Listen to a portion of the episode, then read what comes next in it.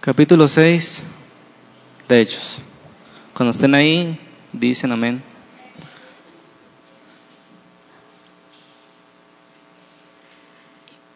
Bien. Dice la palabra de Dios. En aquellos días, como creciera el número de los discípulos, hubo murmuración de los griegos contra los hebreos de que las viudas de aquellos eran desatendidas en la distribución diaria. Entonces los doce convocaron a la multitud de los discípulos y dijeron, no es justo que nosotros dejemos la palabra de Dios para servir a las mesas. Busquen pues, hermanos, de entre ustedes a siete varones de buen testimonio, llenos del Espíritu Santo y de sabiduría, a quienes encarguemos este trabajo. Y nosotros, ¿qué dice ahí? Persistiremos en la oración y en el misterio de la palabra. Amén. Es el sermón número 38. Y el título se llama Las prioridades de la iglesia. ¿Sí? Ya por fin terminamos el capítulo 5, no me acuerdo cuánto nos tardamos en el 5, yo creo que unos 12 sermones, ¿no? Y parece que cuando termina el capítulo 5 y comienza el 6, en ese lapso pasaban alguno, algún, algún tiempo considerable, no sabemos cuántos, pero Lucas comienza el capítulo 6 diciendo, en aquellos días, como creciera el número de discípulos. Eso yo lo que yo llamo un problema agradable, ¿no? Comenzaba a haber problemas en la iglesia, pero por una razón, ¿por qué? Porque comenzaban a crecer. Esto era entonces un fruto del trabajo de perseverancia de muchos días, que ellos se reunían en las casas, partían el pan, había comunión y sobre todo enseñanza y oración. Sí, hermanos, ¿cuántos aquí están casados? A ver. ¿A poco no hay más problemas con dos que con uno? Problemas de pensar, tomar decisiones. Imagínense ya cuando llega el primer chiquillo, un poquito más problemas, tres más y así. Imagínense más de 100 personas. Entonces cuando un grupo comienza a crecer, es inevitable que vengan problemas, pero esos problemas son agradables porque realmente que la iglesia creciera era un fruto bueno. Estaban creciendo en números, estaba aumentando la iglesia, es algo natural. Y lo que sucede aquí a los discípulos, a los apóstoles, debe ayudarnos en nuestros tiempos a establecer prioridades. ¿Cómo se llama el título? Las prioridades de la iglesia. Ok. Como algunos de ustedes saben, yo soy ingeniero civil de profesión y a veces utilizo analogías porque me, me viene a la mente. Cuando nosotros vamos a construir una casa, lo primero que se establecen son los cimientos, ¿están de acuerdo? Para que sostenga, número uno, las columnas y número dos, las vigas. ¿Sí? Ubican las columnas, las que están paradas, o castillos, y las vigas las que atraviesan. Eso es lo más este, sólido de la casa, cimientos, columnas y vigas.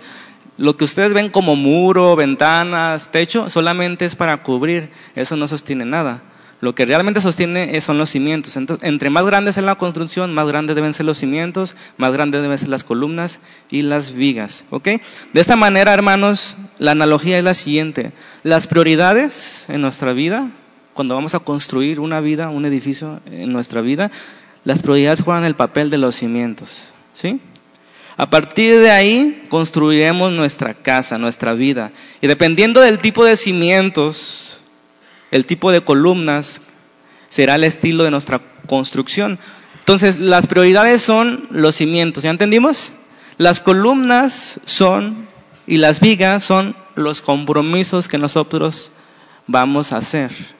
Cuando tú te comprometes en algo, con alguien, para algo, en tu trabajo, eh, donde sea, esas columnas, esos compromisos tú las vas a sostener en tus prioridades. Dependiendo de tus prioridades son los compromisos que te vas a llegar a hacer. Ok, Finalmente, los muros o el techo, que es el acabado de la obra, eh, son las decisiones que vamos a tomar. ¿Entendimos? Cimientos, columnas y techo.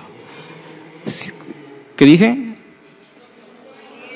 Y la analogía es prioridades, compromisos y decisiones. A final de cuentas, Las decisiones son las que la gente ve. ¿Qué tipo de decisiones tomamos? La gente solamente ve lo de afuera, pero esas decisiones, hermanos, vienen de las prioridades. Cuando uno establece las prioridades correctas, uno se compromete y toma las decisiones dirigidas por esos cimientos. ¿Están de acuerdo?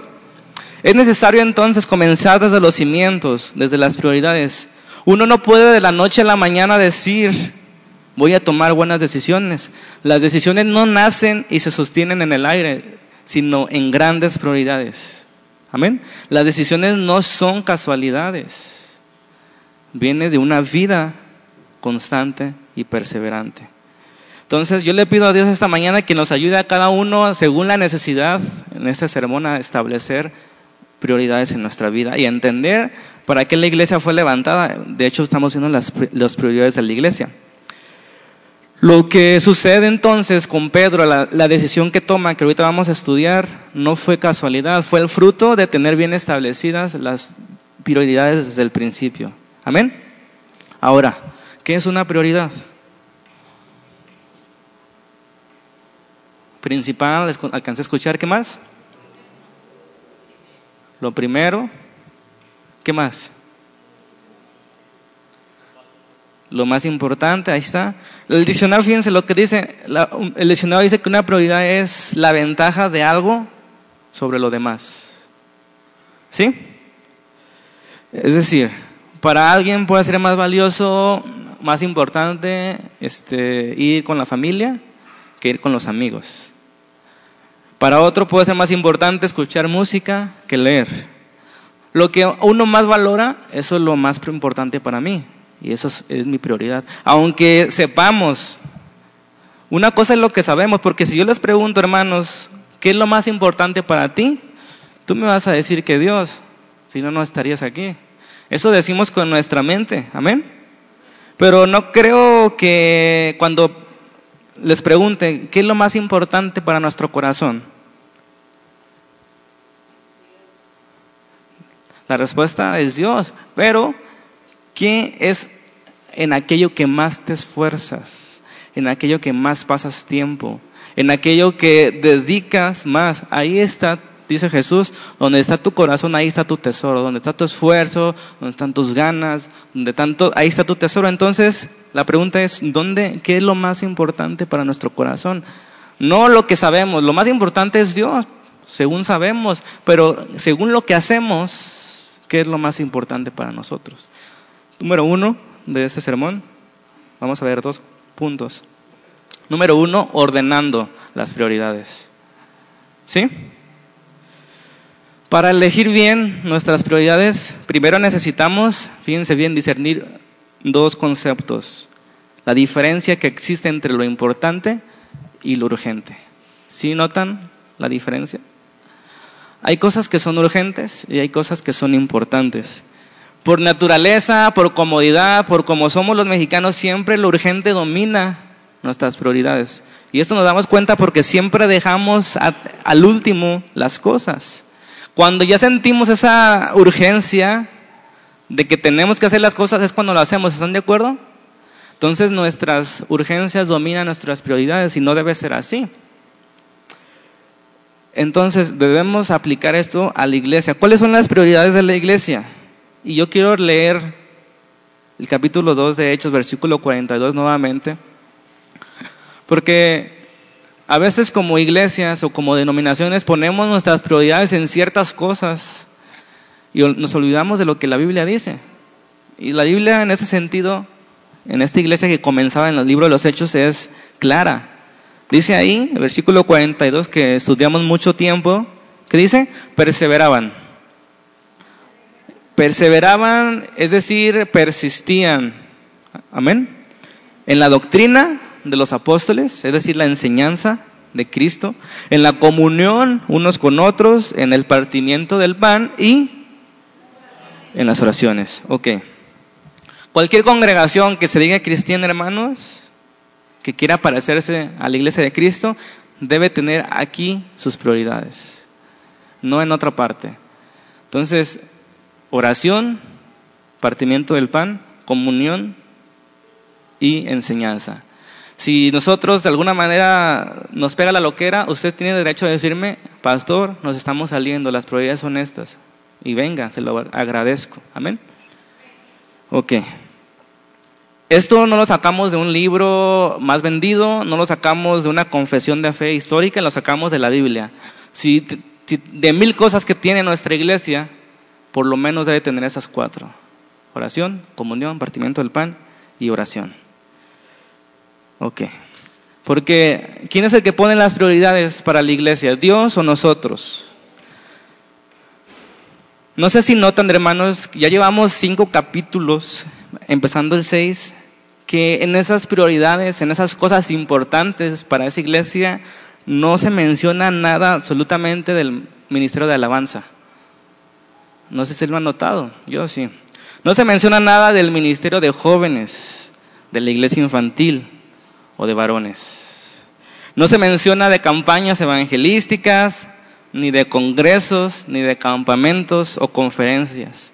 Tampoco se menciona nada de la intercesión a los santos, ni oraciones a María. De hecho, María solamente se menciona una vez en todo el libro de los Hechos.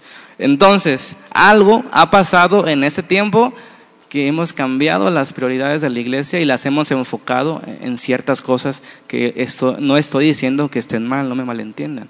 Estoy diciendo que hemos volteado la tortilla a esas cosas. Y aunque los tiempos cambien, hermanos, la palabra de Dios sigue siendo la misma. Entonces, ¿la organización de la iglesia es importante? Yo pregunto. Sí. ¿Hasta qué punto?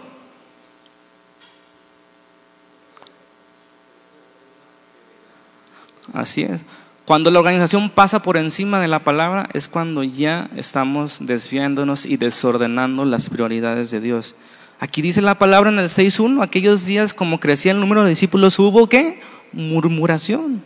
Sí, leímos bien, murmuración en la iglesia cristiana, en la mejor que ha existido en todos los tiempos había murmuración. Cuanto más con nosotros que nos hemos apartado. Hay murmuración, habrá murmuración por lo que sea, casi siempre son pretextos. Había murmuración, ahí dice, de los griegos, ¿contra quiénes? Contra los hebreos. Recordamos que desde el primer día del Pentecostés se reunían todos los días en las casas y los que tenían más dinero, más propiedades, las vendían, ¿se acuerdan? Las vendían y daban el dinero a los apóstoles para que pudieran ayudar a los más necesitados. Llegó a ser tanto la ofrenda que los apóstoles recibían demasiadas cosas y tenían diaria, dicen que la distribución era diaria. Tenían que distribuir diario despensas, amén, en palabras mexicanas. Tenían que distribuir, entonces perdían tanto tiempo en eso que llegó un momento en que hubo murmuración. Y lo más trágico, estaban descuidando la palabra de Dios. Esta iglesia que comenzaba había dos grupos marcados como siempre lo va a ver en todos los tiempos. Unos eran los griegos y otros los hebreos. ¿Qué quiere decir griego? A ver los estudiosos. De Grecia dicen acá. Pues no, no, son de Grecia. Los griegos eran judíos, pero que no hablaban el hebreo, sino el griego. ¿Sí? Entonces era cuestión de cultura, de idioma.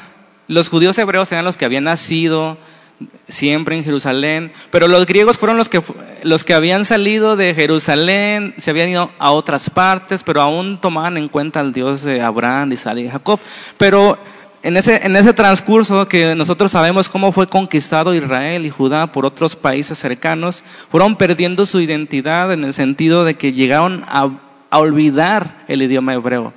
Es decir, los hijos de los hijos de los hijos ya no escucharon nunca el idioma hebreo, se desarrollaron en otros países, entonces ellos hablaban lo que hablaban sus papás, que a la vez hablaban lo que se hablaba en el comercio, amén, que era el griego.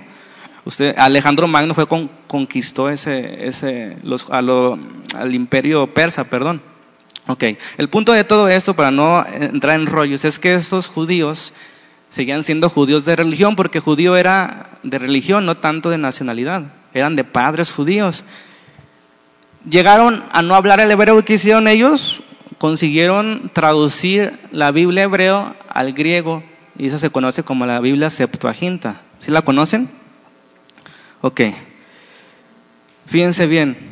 Aquí, en esos tiempos, ya había problemas de ese tipo. Unos tenían la Biblia Septuaginta, que es la Biblia en griego del Antiguo Testamento, y otros tenían la Biblia original en hebreo del Antiguo Testamento. Pero si ustedes se dan cuenta, nunca hubo problema con, eso. Pedro ni Juan no, nunca este, insinuaron que esa Biblia estaba contaminada, porque hoy día, tengo que decirlo, hay, hay, una corriente de judíos mesiánicos que dicen que el griego es un idioma contaminado, que debemos volver al hebreo. Y son, esos no son otras cosas que judaizantes modernos, ¿sí? El idioma hebreo es, no es más santo que el griego. Si no, Pedro lo hubiera dicho, quememos esa Biblia y volvamos a aprender el hebreo. Pero fíjate lo que hicieron. Los apóstoles no corrigieron eso. Y algo más importante, y con esto concluyo este paréntesis cultural. Los apóstoles escribieron en griego. Pedro, su carta, sus cartas las escribió en griego. Juan, Lucas y Pablo escribieron sus cartas en, en griego. ¿Qué quiere decir esto? Que el idioma no es el problema. El problema está en el corazón del hombre. Entonces, que no vengan a decirnos estos judaizantes modernos que debemos volver al hebreo, porque para estar cerca de Dios no ocupamos hablar un idioma, sino tener un corazón dispuesto. Amén. Ok. Por el otro lado, fíjense, los hebreos hermanos siempre habían nacido en Judá, nunca salieron de ahí, seguían conservando sus tradiciones, su Biblia en hebreo. Y yo creo, no dice la Biblia, yo creo que eso los hacía sentirse mejor que los demás como ocurre en esos tiempos, por hablar hebreo, por conservar las tradiciones, por nunca haber salido de su país. Entonces, ese era el trasfondo del conflicto de las viudas, un, problema mucho antes, un problema de identidad, de cultura, de lengua. ¿Sí? Y yo creo que eso de las viudas, hermanos, fue solo un pretexto para expresar que había inconformidad con, de un lado contra el otro. Y como siempre hay problemas al etiquetarse, ¿no? En los tiempos de Pablo también, yo soy de Polo, yo soy de Pablo, yo soy de Cefas, y aquí yo soy hebreo, yo soy griego, y hoy decimos yo soy bautista, yo soy presbiteriano, yo soy pentecostal. Problemas de etiqueta, que no debe haber, porque si somos sabios, como aquí Pedro fue sabio, no dividió la iglesia, sino tomó una decisión muy sabia que vamos a ver en este momento. Entonces, lo que más importa cuando surgen problemas, hermanos, es cómo los resolvemos. Van a venir problemas en la iglesia, ¿están de acuerdo? Va a haber murmuración. Va a haber incluso gente que maldiga aquí dentro de la iglesia, que te robe. Que tú dejas ahí algo en la silla y se te pierda. No estamos exentos de estas cosas. Entonces el meollo es cómo, van cómo vamos a solucionar cuando vengan los problemas. Aquí la sabiduría que Dios le dio a Pedro fue una, Sabiduría grande porque resolvieron un conflicto que parece fácil, pero les acabo de explicar que no era un conflicto de dos días o de tres, era un conflicto de muchos años, de identidad, de nacionalismo. Entonces, fíjense bien, ahí dice que los, hubo murmuración de los griegos contra los hebreos porque pensaban que había acepción de personas, ¿verdad? Que se le daba, mejor, se le, se le daba la mejor despensa a los hebreos que a los griegos. A nosotros nos dejan lo más peor pocas palabras. ¿Qué hizo Pedro? Está bien, a ver, los griegos creen que hay acepción de personas, ok, vamos a solucionarlo. Escojan de entre ustedes, de entre ustedes de habla griega, siete hombres de buen testimonio, llenos del Espíritu y llenos de fe, para que hagan ese trabajo y que ya no sigan insistiendo que esa cosa secundaria nos va a quitar nuestra mentalidad de lo primero. Por eso, hermanos, es importante que cuando haya ese tipo de problemas no nos dividamos, sino tomemos una decisión. Cuando hay problemas en la palabra de doctrina son cosas más serias, pero cuando hay problemas así de estas, secundarias, no debemos dividirnos. Amén. Ok. Ese es el principio, hermanos. Si saben lo que es un diácono, Pablo lo ve más adelante en Timoteo, pero aquí comienza esta lección de siete diáconos. ¿Qué es un diácono? Un IBM, ¿verdad? ¿Sí saben qué es un IBM? IBM a traerme esto. O sea, uno que le mandan. Eso eran los diáconos. Y fíjense bien, Si un diácono, uno que sirve en cuestiones secundarias, en lo administrativo, en lo económico, tiene que ser de buen testimonio, lleno del Espíritu y lleno de sabiduría, cuanto más los que enseñan la palabra. Entonces es, algo fuerte. Pero aquí se establece el principio, pero eso no es el tema de hoy, los diáconos, sino de las prioridades. Pero como comentario, yo creo que hemos creado, hermanos, y ustedes no me van a dejar mentir, hemos creado iglesias no cristocéntricas, sino pastorcéntricas. Nadie lo podemos negar. ¿Por qué? En las, ¿por, qué ¿Por qué existe ese efecto de todo ir con el pastor, como si fuera el padre de todos? Es evidente que el pastor tiene sabiduría porque tiene la necesidad y la obligación de cada semana estar enseñando a la iglesia. Y eso, hermanos, como vimos la semana pasada, retienes el 90% de lo que estás enseñando, ¿sí? Algo que ustedes deberían de hacer, enseñar lo que aprenden para que se les retenga más. Pero ¿saben cuál es la raíz? No, no, la idolatría, no que el pastor se aproveche, que hay pastores aprovechados, pero el problema es que no hay siete varones llenos de fe y del Espíritu Santo que hagan ese trabajo. Entonces todos van con el pastor. Uno, esa es una raíz y la otra es que la gente es idólatra pues no lo puedo llamar de otra forma. La gente es idólatra. Admira tanto al pastor, la forma en que lo dice, la forma en que habla, que yo quiero que me pase su unción. Yo quiero que me diga cómo resolver este problema cuando Dios te habló en la predicación. Son cosas que poco a poco tenemos que ir dejando a un lado. Y por eso estamos aprendiendo de esta iglesia. Amén.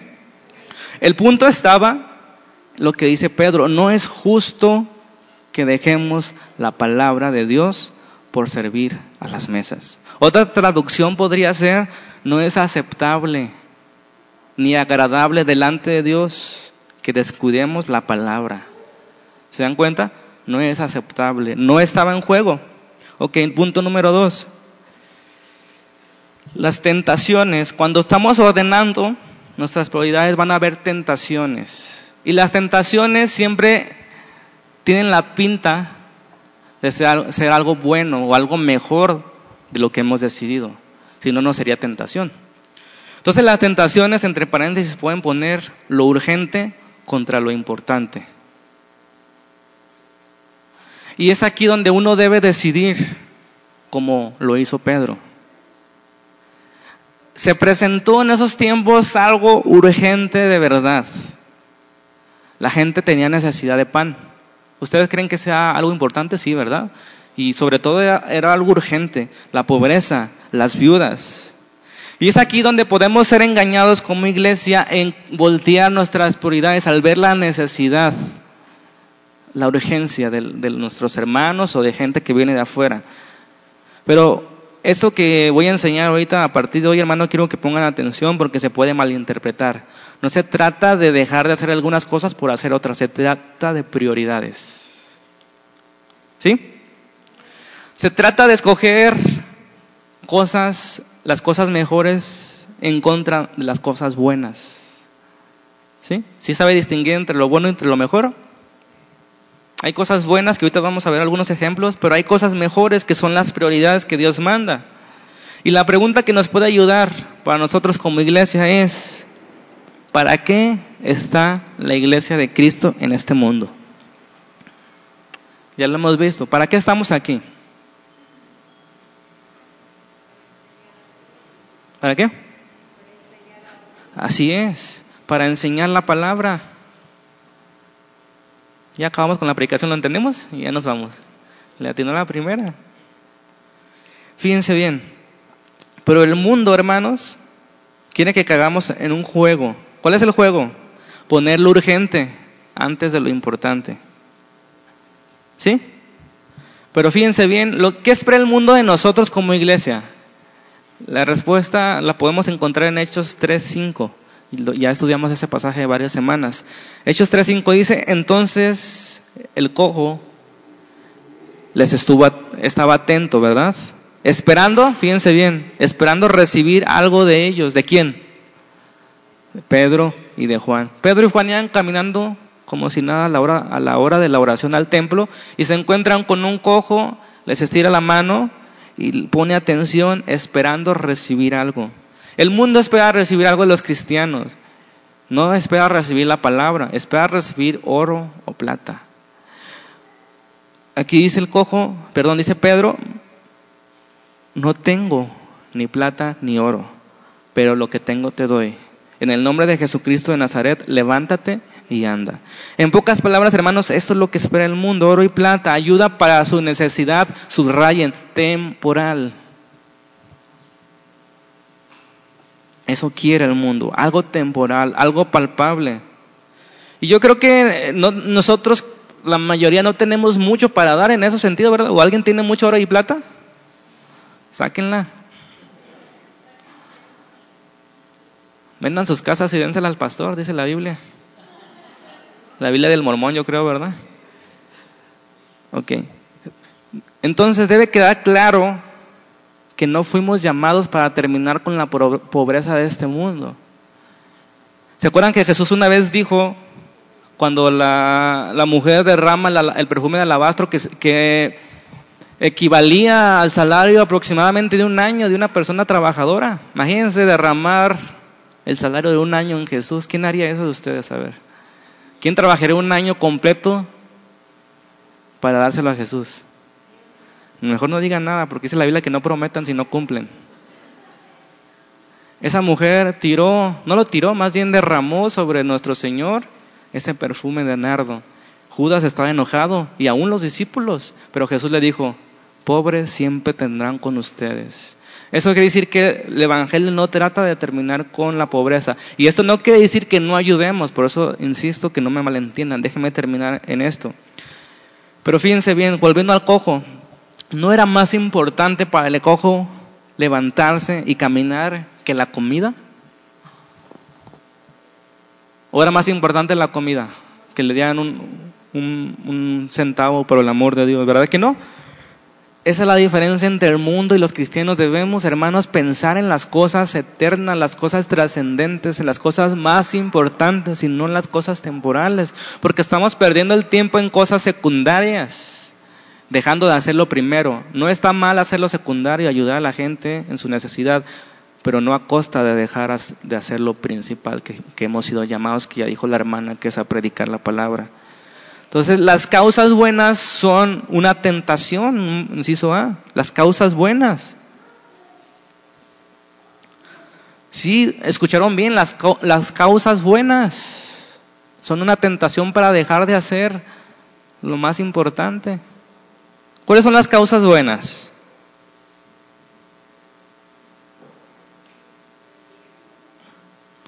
Por ejemplo, el altruismo. ¿Sabe qué es el altruismo? La caridad, ayudar a los necesitados, etc. yo pregunto, ¿debemos ser generosos? Sí, ¿verdad? Nadie va, a decir, nadie va a decir que no. Debemos ser generosos. De hecho, la palabra enseña eso. Pero cuando las causas toman el lugar de Dios o de la palabra de Dios, es cuando estamos errando en el blanco. Les voy a poner un ejemplo. Y aquí me dan celos.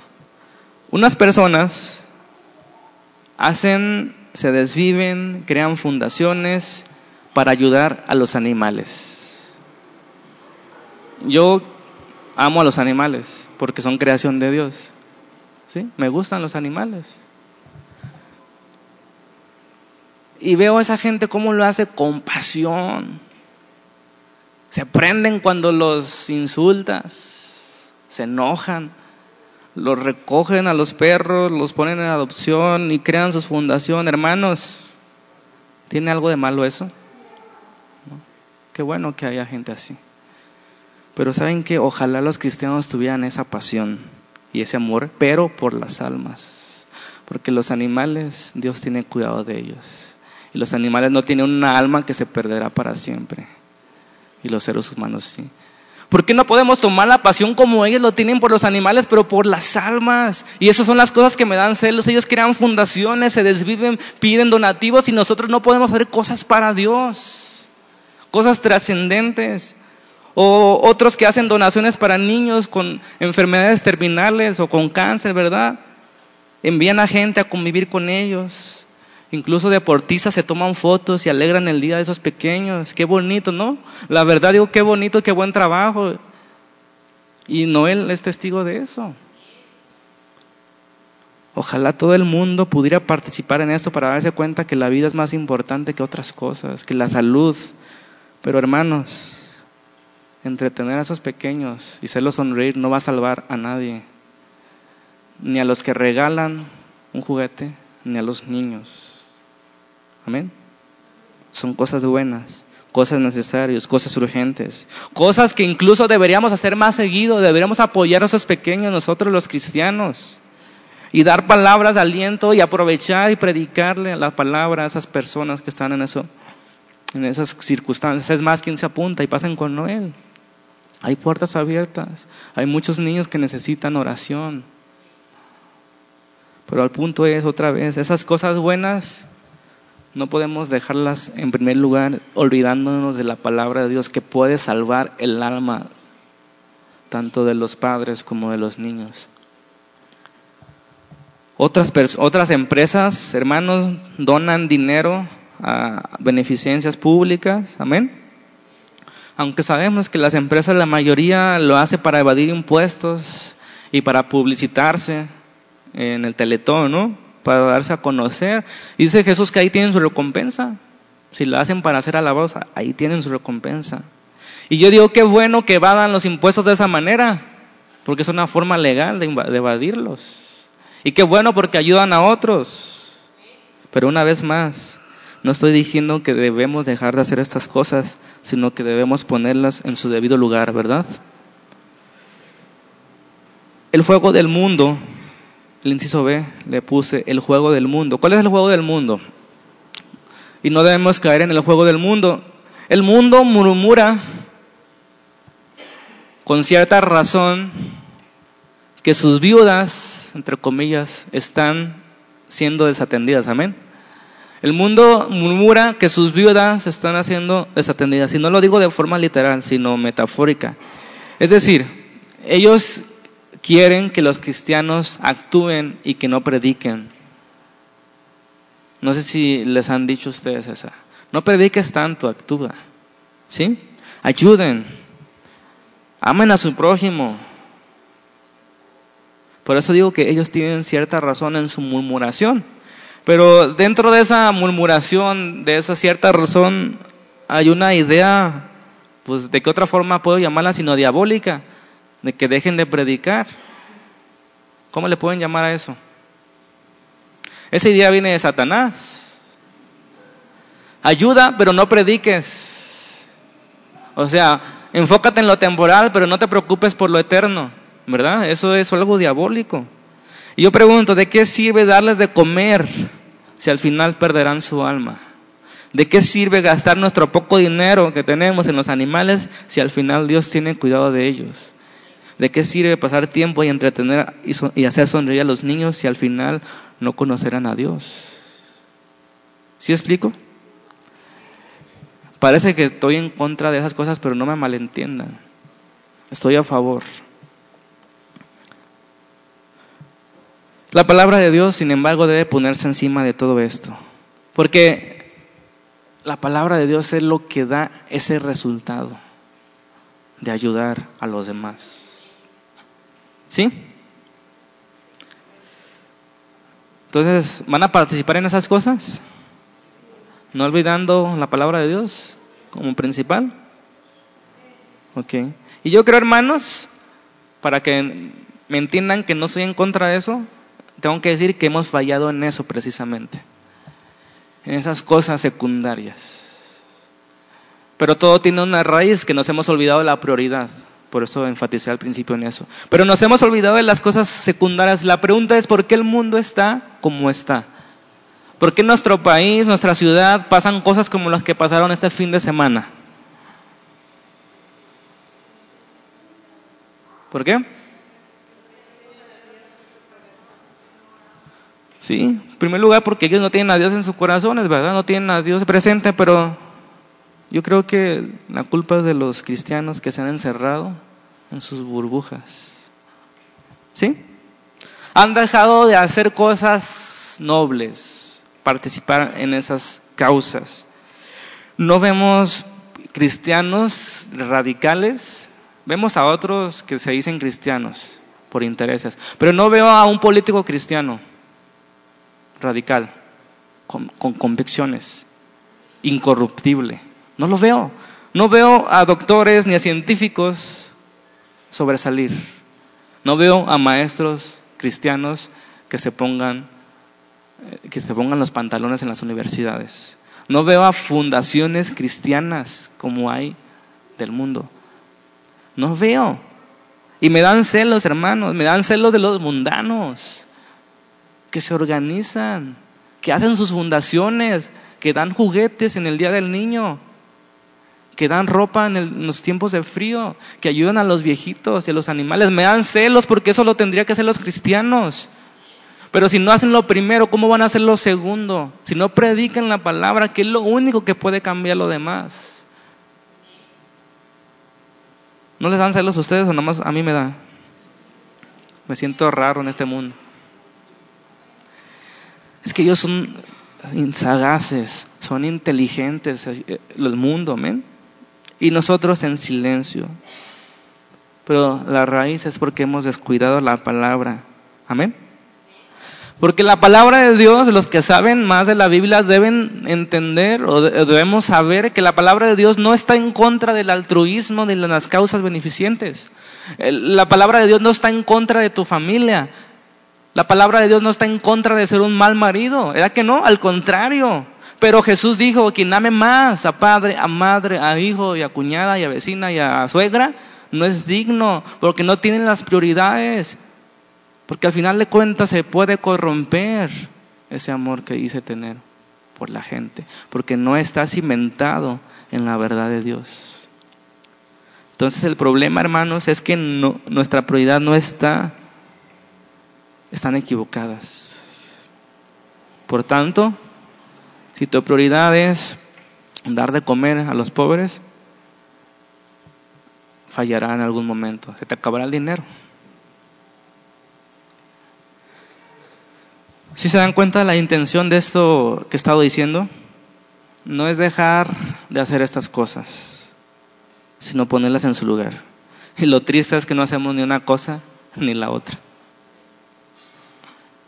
Ni tenemos prioridad para predicar la verdad, ni tampoco por ponerla en práctica, porque esas cosas son poner en práctica la verdad, ayudar a los necesitados, a los pobres, a las viudas, al extranjero, como dice el Antiguo Testamento.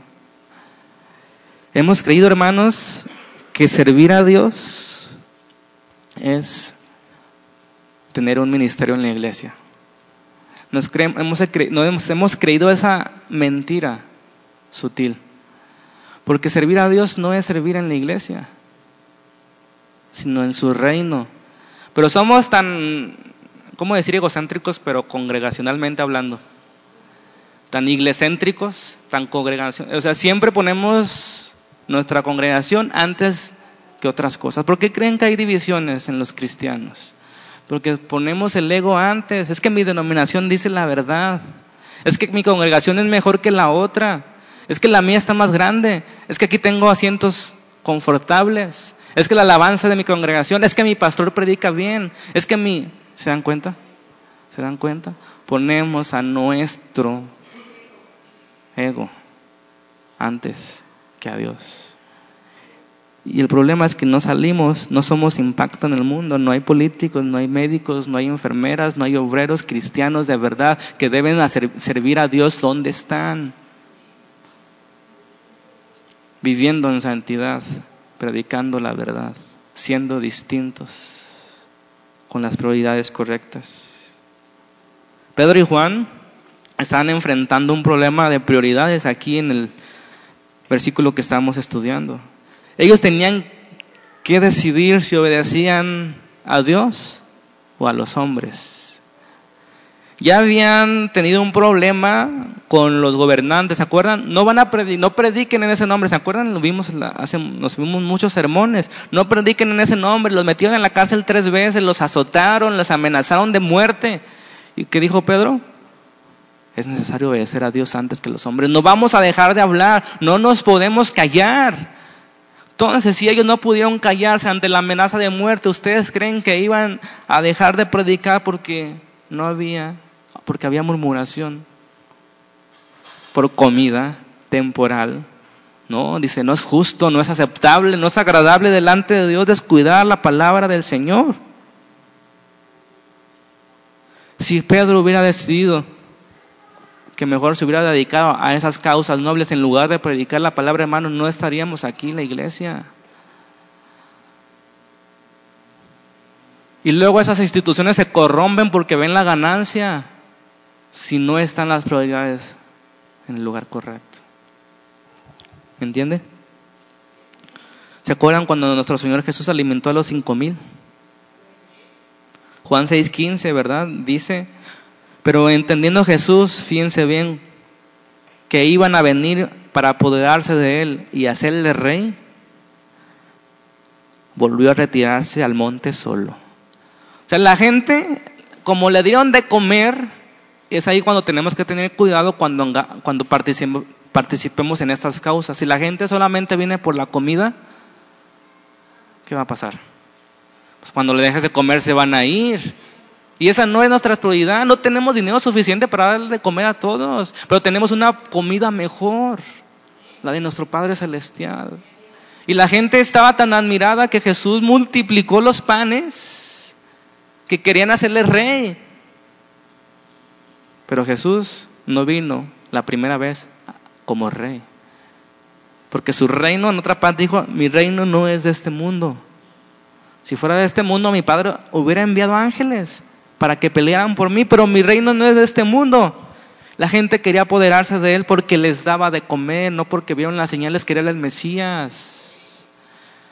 Hermanos, la gente natural sin Dios siempre va a ver esas cosas. Tengamos cuidado porque podemos desviarnos de nuestras prioridades.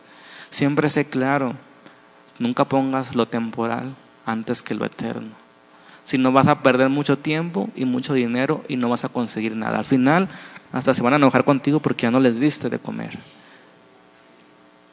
¿Estamos claros? Inciso C. Entonces, procuremos estas cosas. Es la conclusión de esos dos anteriores. Procuremos estas cosas. ¿Cuáles cosas? Las cosas buenas. Las cosas de beneficencia pública. Cuando podamos, en su debido lugar pero siempre teniendo en mente que queremos hablarles la verdad, una verdad que cambie sus vidas para siempre, una verdad que como al cojo le cambió la vida, si al cojo le hubieran dado de comer, al día siguiente hubiera necesitado otra vez de comer. Pero el agua que Jesús da es un agua que nunca se acaba. Él se levantó y fue muchísimo mejor que lo que él estaba pidiendo. El mundo no sabe lo que quiere no entiende su verdadera necesidad. Y nosotros estamos ahí para hablarles la verdad, para decirles, eso no es lo que tú necesitas. Tú piensas que necesitas más dinero, pero tú necesitas conocer a Dios. Y esto es a través de Jesucristo nada más. Que esas causas nobles, hermanos, sean un medio. ¿Sí sabes lo que es un medio? un medio de transporte para nuestro propósito, que es hablarles de la palabra de Dios. No que sean el fin, sino un medio. Cuando hagamos estas cosas, que sean un medio, solamente para que la palabra de Dios sea conocida. ¿Sí? ¿Se acuerdan que Pablo le dijo a Timoteo, un joven pastor, primero de Timoteo 3.15, si no mal recuerdo, Pedro, Pablo le dijo a Timoteo que la iglesia era columna y baluarte de la verdad. ¿Se acuerdan? Noten la, el énfasis, columna y baluarte de la verdad, no de la bondad, del amor, sino de la verdad, porque la bondad sin verdad no es correcta, o puede llevarte a un camino que lleve a la muerte, o el amor sin verdad no es correcto, pero la verdad nos lleva a ser bondadosos. La verdad nos lleva a ser amorosos. La iglesia entonces es una columna alta donde pone arriba un estandarte, una pancarta, esa es la traducción original, columna y baluarte, una columna como un anuncio espectacular, en pocas palabras, que proclama la verdad. La verdad en que en Cristo hay salvación, no que hay comida. Amén. También hay comida, pero hay salvación y eso es lo principal. En Jesucristo hay sabiduría, hay bondad y muchas cosas, pero hay salvación y eso es lo que importa. Ojalá los cristianos viviéramos de esa manera, con la vista en la eternidad. Es algo difícil de lograr. De hecho, hermanos, ese inciso se llama Procuremos estas cosas. Si ustedes leen la carta a los romanos, los últimos capítulos del 12 al 16, ustedes se dan cuenta que Pablo insiste en esas cosas. Amor sin fingimiento, gócense con los que se gozan, lloren con los que lloran, bendigan a sus enemigos, incluso dale de comer a tus enemigos y cosas de ese estilo. Pero hermanos, no podemos llegar a la gente tratándole de enseñar a conducirse bien sin el Espíritu Santo. Si tú con el Espíritu no puedes conducirte como es digno, imagínate ellos. Amén. ¿Cuál es la prioridad de que cuando obedecimos al Evangelio se nos haya dado el Espíritu Santo? O sea, ¿cuál fue la cosa más importante para que el Espíritu Santo nos fue dado?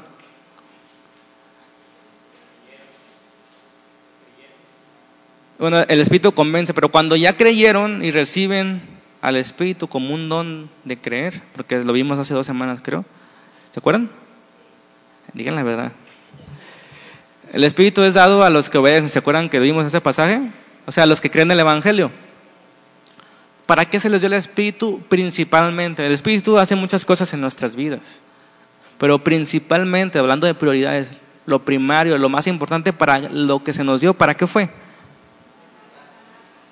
¿Para qué? Predicar. ¿Qué dice Hechos 1.8?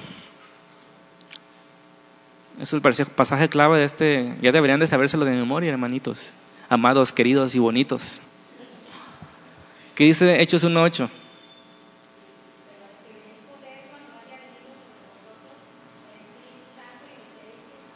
Ahí está. Eso fue lo primero que Jesús les dijo cuando recibían al Espíritu Santo. Lo primero que les dijo fue, van a recibir una capacidad, no es un poder como Superman que pueden volar, ¿eh? es una capacidad que está fuera de ustedes. ¿Para qué es esa capacidad principalmente? Para ser testigos. ¿De quién? De Jesucristo, de su resurrección, de su muerte, de las obras que sigue haciendo. Tú y yo somos testigos y para eso el Espíritu Santo principalmente se nos fue dado. Amén me se dan testigos. Cuando la palabra es predicada, hermanos, los creyentes casi de forma automática comienzan a preocuparse por las necesidades y por las viudas. ¿Están de acuerdo conmigo? Cuando la palabra es puesta en su prioridad. Yo pregunto, ¿dónde creen ustedes que surgieron los primeros hospitales? Con los cristianos. ¿Dónde creen que surgieron las casas hogares y asilo de ancianos? Con los creyentes. Amén. Entonces no estamos peleados con esas cosas, pero cuando nos olvidamos de la palabra y solo nos enfocamos en el ser humano sin preocuparnos por su alma, es cuando estamos equivocándonos. ¿Qué dice la gran comisión? La leíste en la mañana, Sergio. Mateo 20, ¿qué? 28, 19, 20. ¿Qué dice? Ya también deberían sabérselo de memoria. Por tanto, ir y darles de comer por tanto, ir y hacer milagros. Entonces, ¿por qué hacemos tantas cosas así? A veces no entiendo yo, la verdad. Por tanto, ir y qué? Hacer discípulos. ¿Cómo se hacen discípulos? Pues bautizándolos y enseñándoles a que guarden todas las cosas que Él nos mandó. Inciso de lo más importante que se deriva de este versículo que acabamos de leer. Esta es la prioridad de la iglesia. Para esto fue levantada. Para eso Jesús nos dejó. Hermanos, si no Jesús nos hubiera llevado, ¿ya para qué nos queda aquí? Haciendo a veces, pasando vergüenzas, ¿verdad? Pero Él nos dejó para algo. Levantémonos. Escuchemos lo que Dios quiere de nosotros. Nomás un amén. Y a veces me entristece eso. y no puedo dormir. ¿Qué es lo más importante entonces? Hacer discípulos para la iglesia. Como cristianos es nuestra comunión con Dios, ahí se deriva todo lo demás. Pero como iglesia tenemos una misión importante que es hacer. Y hermanos, no podemos, no es opcional cambiar lo importante, lo más importante por algo urgente, como dijimos al principio. Yo creo que hemos entendido mal o nos hemos quedado cortos en la gran comisión. Porque la gente cuando escucha gran comisión, ¿en qué piensa? Evangelismo, evangelizar. ¿Qué es evangelizar? Predicar el Evangelio, ¿verdad? Ok, pero eso hermanos es solo el inicio de hacer discípulos. ¿Están de acuerdo conmigo? No estoy en contra de evangelizar, de hecho, les voy a confesar algo, yo quería ser evangelista y no pastor pero Dios no quiso. Y cuando Dios manda, no gobierna. ¿Cómo dice el dicho ese? Ah, no, ese no es la Biblia, ¿verdad? Ok. Fuimos llamados a ser discípulos. Y cuando yo veo, vuelven mis celos, ¿verdad? Van a decir que soy muy celoso y... De hecho, me, como el jueves, miércoles estudiamos de Jeremías, me siento a veces identificado porque era se lamentaba mucho, ¿verdad? Se lamentaba, no se lamentaba. Porque ya son como mal pensados aquí. Pero ahí va mi, mi frustración número cuatro del sermón. Veo que se gastan millones de pesos. ¿En qué? En campañas evangelísticas. ¿Estoy en contra de las campañas evangelísticas? No. Pero lo, que me hace a los hermanos es que no se dispone ni siquiera el 10% de una cantidad así para preparar pastores, para preparar maestros, para preparar evangelistas y ministros. ¿Sí me entiende? Si ese dinero que se invierte en traer al evangelista y al músico aquel, que cobran millones, pues para qué decirlo como son las cosas. Cobran millones para venir a ministrar. Bueno, ya sé aquí mi frustración número 5. Hermanos, si el dinero que se gasta es el punto, no ellos. El punto es si el dinero que se gasta en traer a esos evangelistas, a esos músicos, al equipo de sonido, a las plataformas, a la luz, al humo y todo el material evangelístico, si lo invirtiéramos en levantar iglesias, en apoyar a las que son de escasos recursos, en preparar bien a sus pastores, hermanos, otra cosa sería nuestro cristianismo de esos, de tiempos. Confundimos gran comisión con evangelizar. Debemos evangelizar siempre. Ya les dije el método infalible, compórtate como cristiano los 365 días del año y ese es el evangelismo que Dios quiere. Nunca hubo una colecta en el libro de los Hechos para evangelizar, para hacer campañas. Se comportaban como cristianos nada más. Hermanos, cuando Dios te da un ministerio, Dios no te va a hacer que pidas dinero a la gente por pedirlo. Dios te va a proveer lo necesario. Amén. ¿Vamos a hacer campañas? Yo creo que sí. ¿Por qué no? Pero no vamos a gastarnos el dinero y no vamos a invertir todos nuestros esfuerzos en eso, porque lo más difícil es hacer discípulos. Es ahí donde debemos concentrarnos. Si nosotros hiciéramos nuestro trabajo, hermano, no fuera necesario hacer campañas evangelísticas. Lo digo de verdad. Si fuéramos, si procuráramos estudiar la Biblia, no fuera necesario las conferencias para aprender la Biblia o los congresos pero hemos descuidado nuestra relación. Y hemos dejado que otros hagan el trabajo. No, pues que ellos busquen, que ellos escudriñen las escrituras, que ellos oren y que nos den todo digerido. Amén. Pero yo creo que es tiempo de cambiar las cosas. ¿Están de acuerdo conmigo o nos salimos? Nos dividimos aquí. A ver, los griegos levanten la mano. Yo creo, hermanos, que necesitamos más que nunca evangelistas. Amén. Gente que vaya por todos lados anunciando el Evangelio, dando folletos como mimos, como cantantes en los camiones, en las plazas, viviendo como cristianos. Más que nunca ocupamos hacer eso, pero no a costa de lo primero, la palabra de Dios. Enseñar a los discípulos a guardar todas estas cosas, a vivir como aquellos vivían, a estar dispuestos a morir por el Señor. ¿Cuántos están dispuestos a morir por el Señor? ¿Sí? Bueno, ¿se las pasamos? Sí, se las pasamos. Estamos en domingo y andamos de buenas, ¿verdad? Fíjense, y ya con eso termino. Ok. Aquí solamente contrasté cosas buenas, causas nobles, contra las mejores. ¿Sí se dieron cuenta, no? Este era el problema en aquella iglesia. ¿Y qué problema tan agradable? Pero tristemente no podemos decir lo mismo de esos tiempos. Aquí la gente no está tentada entre hacer lo bueno y lo mejor, sino entre hacer lo malo y obedecer. Ojalá fuera ese nuestro problema, ¿verdad? Solamente sería cuestión de ordenar las prioridades, pero nuestro problema, hermanos, es grave y más desagradable. Cosas vanas contra cosas excelentes estamos escogiendo cosas temporales contra cosas eternas.